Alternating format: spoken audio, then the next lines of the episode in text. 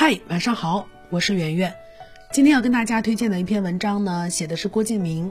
呃，我其实本来打算自己写这篇文章，我看到有人写，而且写的也挺好，我就没有自己写，直接为大家转了过来。通过今天这篇文章呢，哎，会不会有人都没有听过这件事儿啊？稍微复述一下，郭敬明上热搜最近的原因是因为他在《演员请就位》这档栏目当中，跟一个演艺界的前辈发生了争执。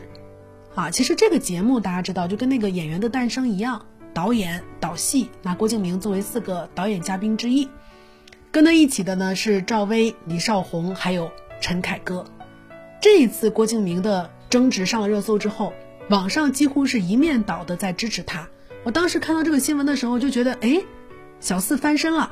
结果点进去一看，看完之后，我觉得我非要跟你们分享一下。因为我知道你们跟我一样，不是那种追求口头上的快感，而是愿意去求证事实的人。其实这个争执来的特别简单，就是郭敬明呢拿他的悲伤逆流成河导了一场戏，啊，那场戏说实话真的是矫揉造作，我在视频前看的一身尴尬。当然这不是审美问题，啊，大家千万不要觉得圆圆姐是不是你太挑剔了？不是，我觉得那里边的台词根本就不是日常就大家说话会说的话。啊，比如说男主角会跟女主角突然来一句，啊，什么小的时候我妈妈跟我说过，啊，没有腿的人也要也不会去乞讨，那没有心的人也会怎么怎么样？你在吵架的时候会说这种话吗？然后女主角跟男主角说，我知道仙人掌永远都成不了花。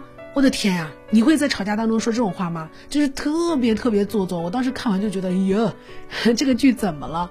结果呢，这个剧居然就大家还在那鼓掌啊，因为男女主角一接吻，然后大家就特别兴奋，就惹怒了当时在场的一个前辈叫李成儒。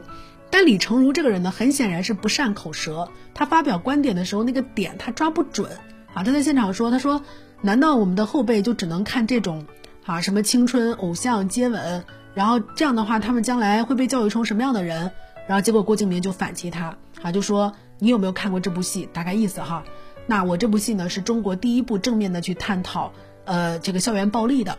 这部剧根本就不是什么青春偶像剧。然后跟那个李成儒讲了一句，这个世界上再正确都没有的话，叫做你不喜欢，你也要允许别人喜欢啊，你不喜欢的东西也要允许它的存在。我真的要跟大家道个歉。因为我当时只在微博上看到这句话，我觉得这句话说的很好，正是很多人的困境，就是好些人喜欢强迫别人嘛。但是我今天看了前因后果，我特别生气，这也是为什么我今天一定要给你推荐这篇文章的原因。其实李成儒他就是表达方面吃了亏，他说的话最后他在后采当中又补了一句，他说不是题材的问题，他不觉得讨论爱情就是怎么样，他觉得他不想用这样廉价的笔触去讨论。这个命题，其实真的不是话题有问题，而是这场戏真的太令人尴尬了，台词令人尴尬，表演就不说了，因为他们里面有新人演员，所以这个事情给我一个什么启发呢？你有没有发现，会说话的人真的太占便宜了？你不会说话，你根本就表达不清楚自己的意思，人家只要揪着你话语当中的一个漏洞，就能够把你一脚踩死，你的观点再也不重要了。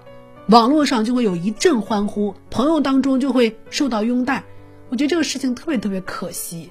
我在视频之前看到李成儒来批评这部剧的剧本的时候，我心想完了，他这段话肯定会被人抓住，然后踩在地上的。结果果不其然。所以今天跟大家转发这篇文章，是希望第一，你们一定要去学说话，真的不会说话太容易吃亏了。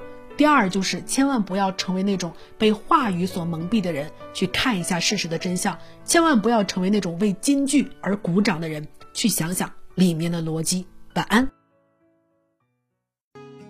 更多文章可以关注我们的公号“逆流而上”，流就是刘媛媛的刘。